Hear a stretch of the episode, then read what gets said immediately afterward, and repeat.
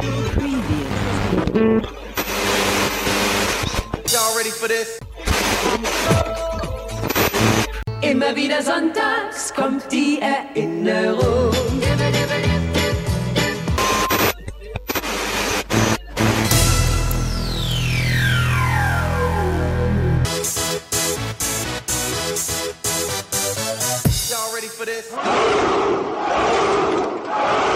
Willkommen zu dem härtesten, ungeschnittensten und ehrlichsten Podcast rund um Internet und Digitalisierung. Willkommen zu Digi-Domisierung. Die Welt ist im digitalen Wandel. Jede Sekunde verändert sie sich und ist immer schneller. Stillstand ist Rückstand. Doch mit dem, was da auf uns zukommt, rechnet fast niemand. Goldene Zeiten für die, die nicht drüber reden, drüber nachdenken und vor allem dann auch handeln. Entwickeln wir uns weiter oder bleibt der Trend? Der Mensch verdummt an seinen Möglichkeiten. Digidomisierung ist wohl an der Tagesordnung. Hallo meine lieben Digitalgemeinde, Digikrieger, Analogmäuse und Wissbegierige.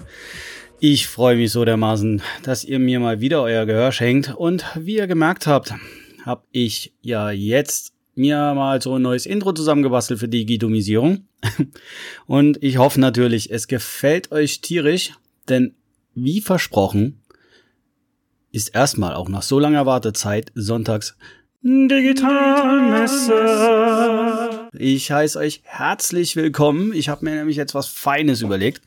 Wir machen uns ein bisschen den ganzen Spaß aus der ganzen Nummer und jetzt auch immer wieder sonntags kommt die Erinnerung und ähm, gläubige Digitalkrieger werden ab sofort jetzt dann sehr gerne bei Digitomisierung sonntäglichst ihrer Messe frönen dürfen. Ich bitte natürlich jetzt erstmal zu entschuldigen, dass das jetzt eine Spät- oder vielleicht auch für manchen Mitternachts- oder Abendmesse wird. Deswegen äh, nehmt euch, wenn das jetzt heute Abend online ist, auf den ersten Sonntag und ihr direkt live dazuhört, einfach ein Kaltgetränk eurer Wahl und genau. Prost, Leute, auf die Helme! Bin mal wieder pilzig unterwegs, aber mal so ganz ohne Umdrehung, denn ähm, auch das ist mit Wasser verdünnt. Ich möchte das nämlich diesmal äh, alles andächtig halten und möchte auch gleich mal äh, sogar strukturierter in das Ganze reingehen und möchte diese Digitalmesse nämlich für die, die äh, mir online auch folgen unter Husky oder Digitomisierung äh, mit einer Andacht beginnen.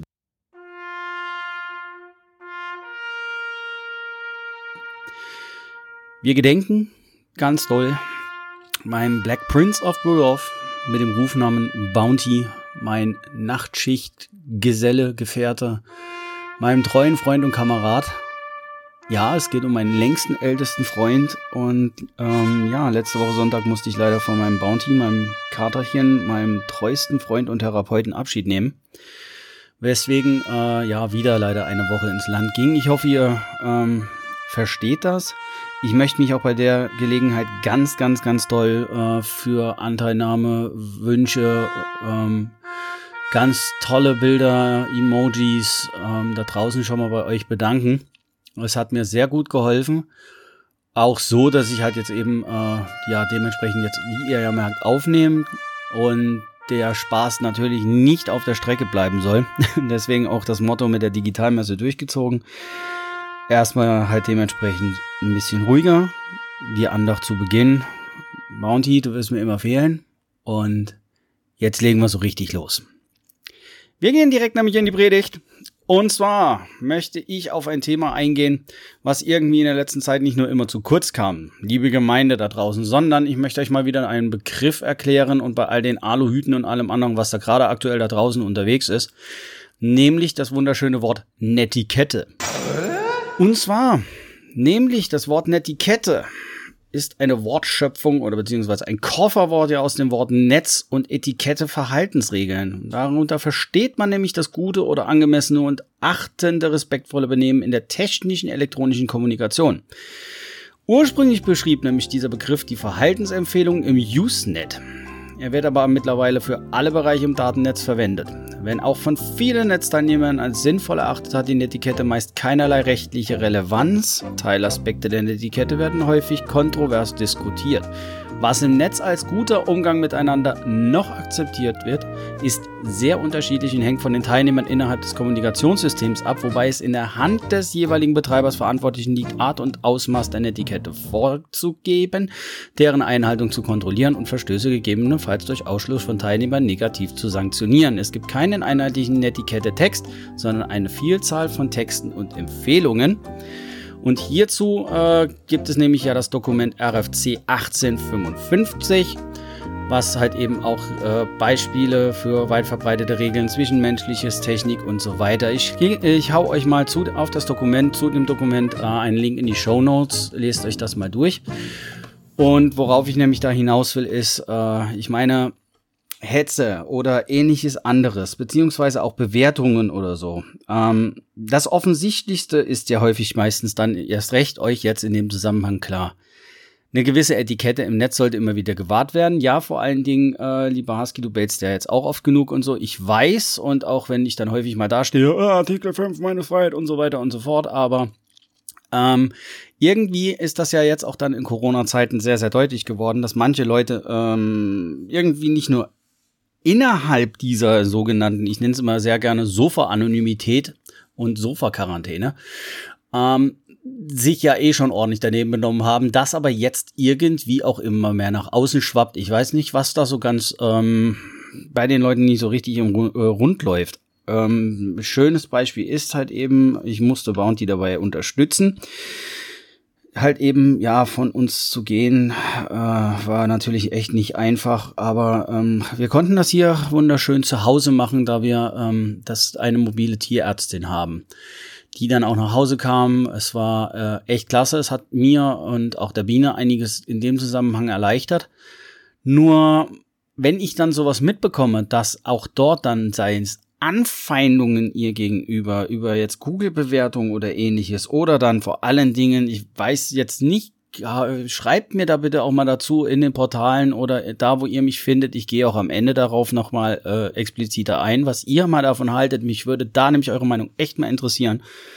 Grundlegend nämlich mal fällt das zum Beispiel auch unter eine gewisse Netzetikette, Netiquette ob man dann einfach mal ohne irgendeinen Kommentar, ohne eine Begründung oder sowas Unternehmen, Unternehmern, Ärzten oder sonst was dementsprechend einfach mal nur mal einen Stern reinkracht und Punkt, was natürlich die Gesamtbewertung runterrotzt und wenn sich andere informieren wollen, äh, hm, schwierig.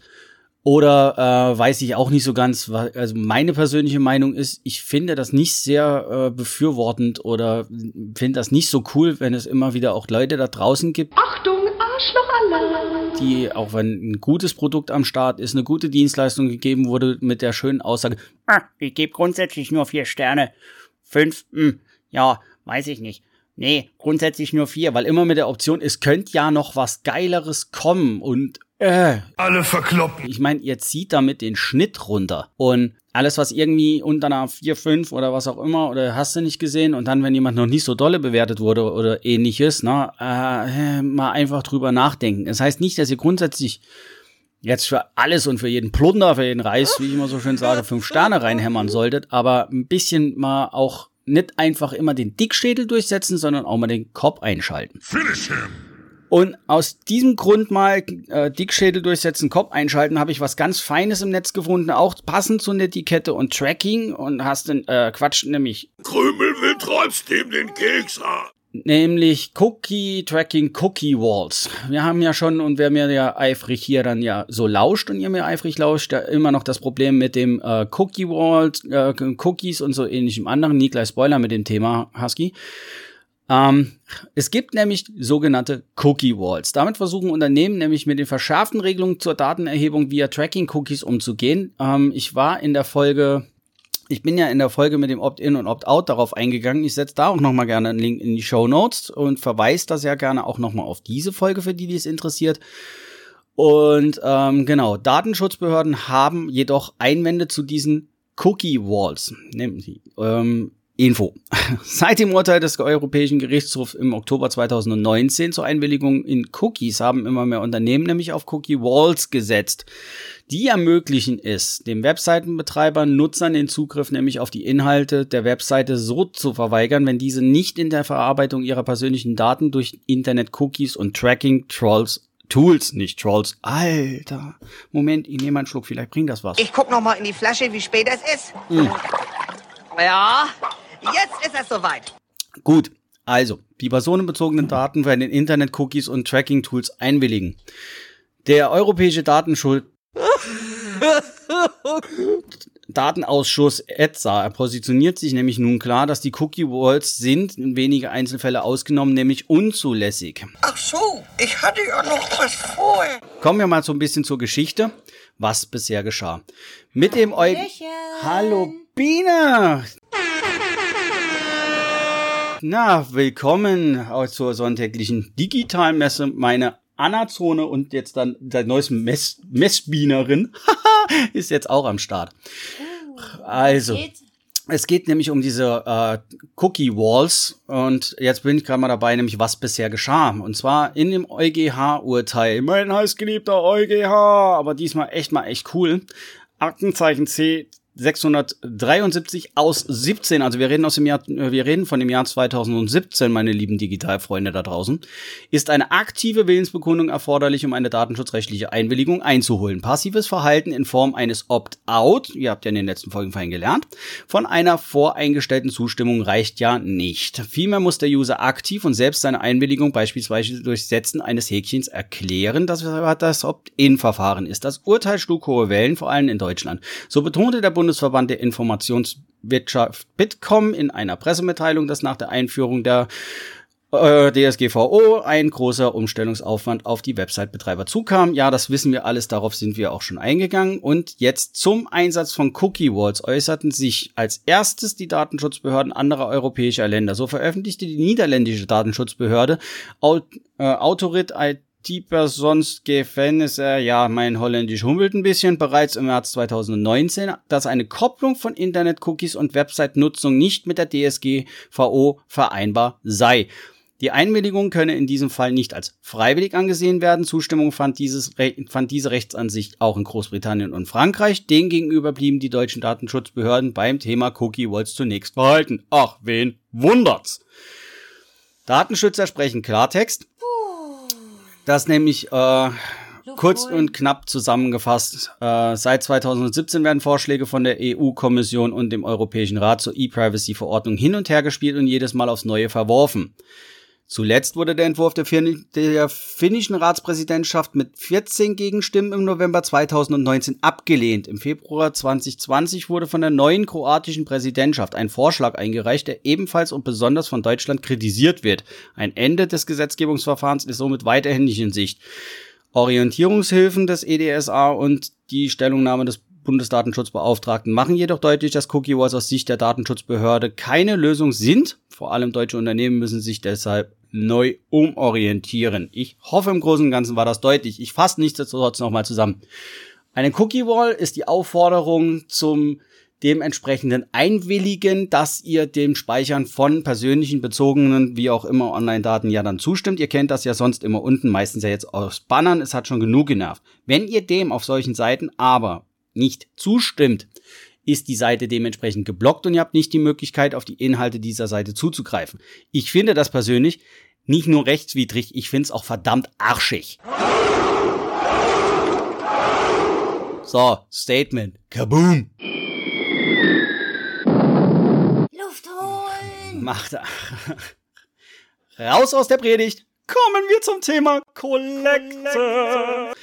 Und da habe ich was ganz Feines gefunden. Keine Bange, ich ziehe euch jetzt nicht das Geld aus der Tasche oder wie es so dann auch so wunderschön heißt, ich möchte eine stille Kollekte erleben. Raschel, raschel. Oh, nein. Ähm, die Themen, nämlich die letzte Sparkasse verabschieden sich von Jomo. Kontoeröffnung nicht mehr möglich. Jomo, was? Genau. Schon der Name sollte nämlich die Ambitionen klar machen. Unter dem Arbeitstitel N25 entwickelten die Sparkassen vor vier Jahren ein Smartphone-Konto. Wie Insider berichten, sollte es eine Anspielung auf Deutschlands erfolgreichste Challenger-Bank sein, nämlich N26. Mit einem jungen Konto, das über das Smartphone gesteuert wird, wollten die Sparkassen die junge Zielgruppe nicht kampflos an das Berliner Fintech abgeben. Allein das fand ich ja schon sehr witzig. Männer, so tu doch was. Nun, wie hätte man es anders erwarten können, taten sich die Sparkassen ja aber doch schwer. Nur ein Dutzend von insgesamt 400 regionalen Banken machten, bei jo machten mit bei Jomo, wie das Projekt dann offiziell getauft wurde. Die Entwicklung ging nicht schnell genug, vor allem die Abstimmung der verschiedenen Gremien habe das Projekt gehemmt und schubidu, tralala, bla bla bla. Ja, ja. Was lernen wir wieder daraus? Dass Gene der grundsätzliche Generationenkonflikt im Rahmen der Digitalisierung. Ja, egal, Digitalisat, diesmal, ne, schimpft mit mir, für die, die es wissen. So eine Blamage. In die Tüte atmen, atmen, Luft holen. Genau, mein heißgeliebtes Digitalisat. Hier ist es mal wieder dann wunderschön in Deutschland daran gescheitert, dass nämlich grundsätzlich mal das Regionalprinzip in Frage gestellt werden muss, müsste, hätte gestellt werden müssen. Und wir nämlich da ein Problem haben, dass nämlich auch nach mehreren Monaten, Monaten offenbar die neue Stoßrichtung nämlich nicht klar war. Dabei illustriert nämlich Jomo ein grundlegendes Problem der Sparkassen, bei denen die Girokonten von 35 Millionen, äh, bei denen 35 Millionen Konten von Deutschen liegen. Äh, äh, ja, genau. Und zwar nämlich nach dem sogenannten Regionalprinzip konzentrieren sich die Sparkassen hauptsächlich auf ihr, eigenen, auf ihr eigenes Geschäftsgebiet. Neue Digitalprojekte bedürfen dagegen einer zentralen Steuerung, um schnell reagieren zu können. So habe ich es nämlich jetzt dann hier stehen und so ist es dann auch. Ausgebremst. Ja, selbst ausgebremst und tierisch verloren, weil ähm, Kommunikation, ich hoffe vielleicht, oder was heißt nicht, ich hoffe, in Anbetracht ja der Aktualität dieses Themas und dass es jetzt eingestellt wurde, ähm, ja, vielleicht haben sie ja genügend Konten im Dark Web jetzt verloren über Zoom. Das darfst du doch nicht sagen.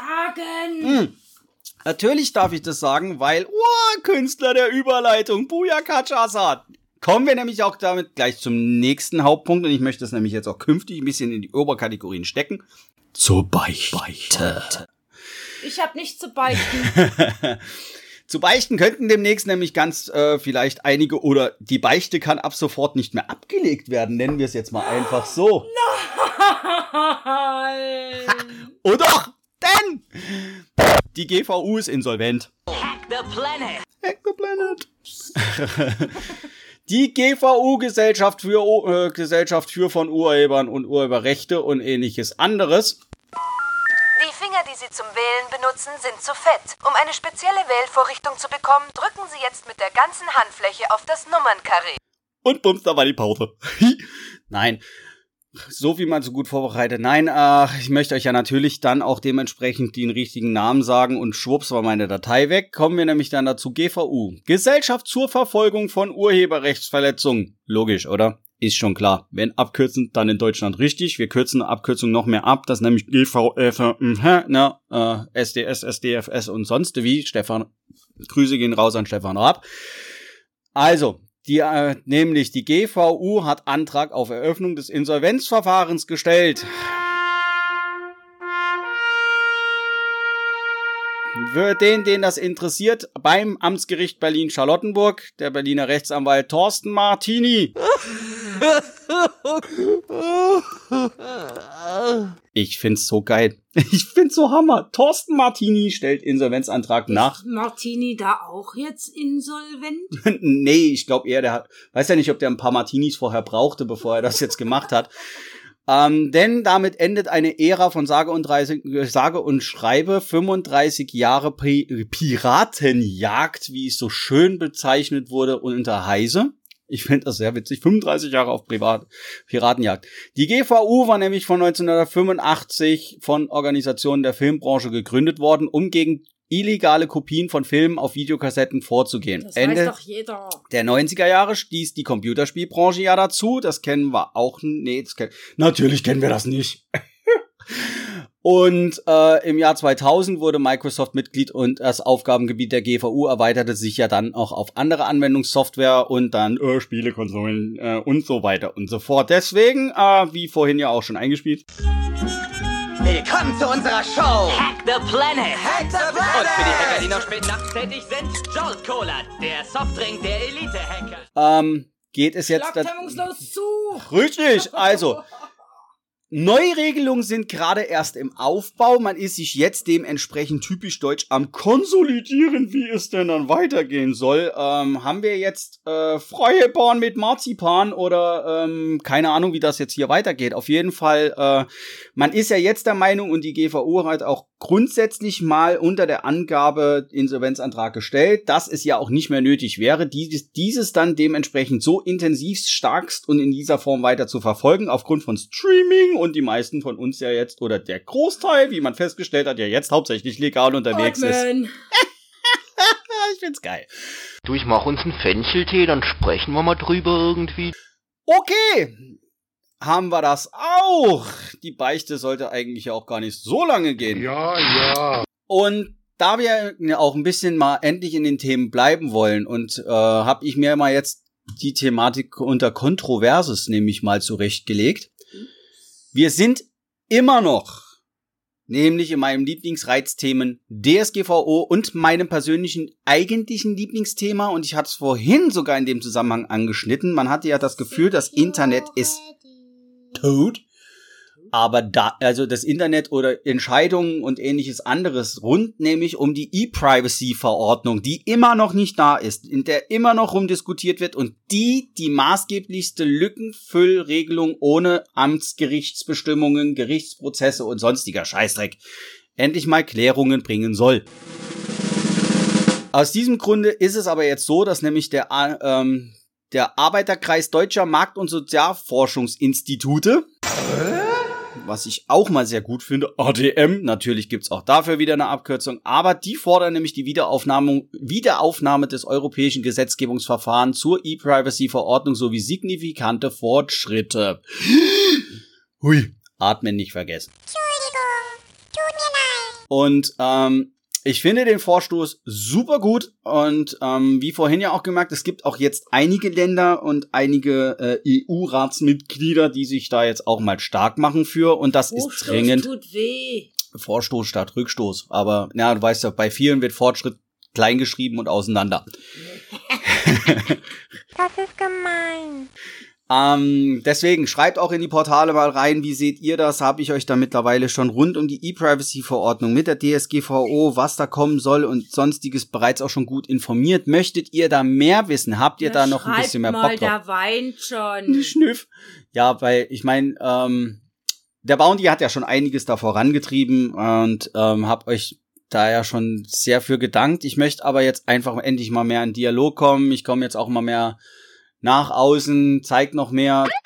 7-9 Adam, this is Central BCC. Multiple SWAT units responding. Das heißt, die Profile äh, in den Social Media werden jetzt ein bisschen besser befüttert werden, gemacht, getan. Ich werde mir hier und da auch grafisch ein paar Späße erlauben. Und kommend, wenn ihr mich dann auch unterstützen wollt, nicht nur beim Abonnieren und ähnlichem anderem, ähm, werde ich jetzt demnächst mal anfangen, mich mal mit den äh, Sachen Patreon zum Beispiel auseinanderzusetzen, wenn ihr Lust habt. Fußball? Nicht, nicht die Patriots, nein, Patreon. ihr könnt ein Patron des Podcasts werden, indem ihr zum Beispiel, äh, kommen wir dann künftig immer zur Kollekte. Und wer da Lust dann darauf hat, da zu unterstützen, hier und da und dort, oder ich mach's mal mit Spende mir ein Bier, so im Mönchstil, was eigentlich ein bisschen lustiger ist. Ähm, Und doch selber äh, die brauen dann selber, okay, können. Also für die Selbstbrauer da draußen, ähm, na, äh, auf Privatnachricht wird dann die Versandadresse angegeben. Prost, Leute, auf die Helme. Zu senden dann am Postfach Hundehütte. Genau. Ich möchte äh, jetzt auch die Folge dementsprechend mit den Themen nicht so lang ziehen, damit ich am Sonntag auch noch was habe. Ihr könnt euch da jetzt schon drauf freuen. Schreibt mir auf Facebook, Insta, Twitter, folgt dann demnächst. Abonniert mich, abonniert unter Digidomisierung, ähm, unter Husky. Und ja, dementsprechend würde ich mal sagen, das war eine kurze Andacht, eine kurze Predigt. Jetzt geht's eh noch in Schnippeln, weil ihr, für die, die es noch nicht wissen, erst durchquatschen, aus die Versprecher eine Tugend machen, danach den Spaß reinschneiden. Hab jetzt da erstmal noch ein bisschen zu tun, weil ich möchte ja eine Spätmesse dann heute noch veröffentlichen. Freue mich jetzt schon auf den nächsten Sonntag. Ich hoffe, ihr habt wohl wieder eine Menge gelernt.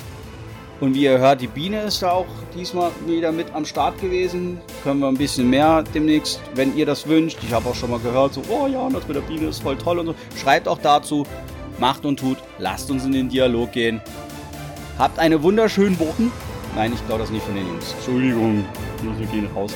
Nein, habt eine wunderschöne, wunderschöne Woche. Viele Dinge kommen, viel mehr passiert. Und ja, bleibt mir schön digital. Die Sonne scheint. Bleibt uns schön digital. Bis dann!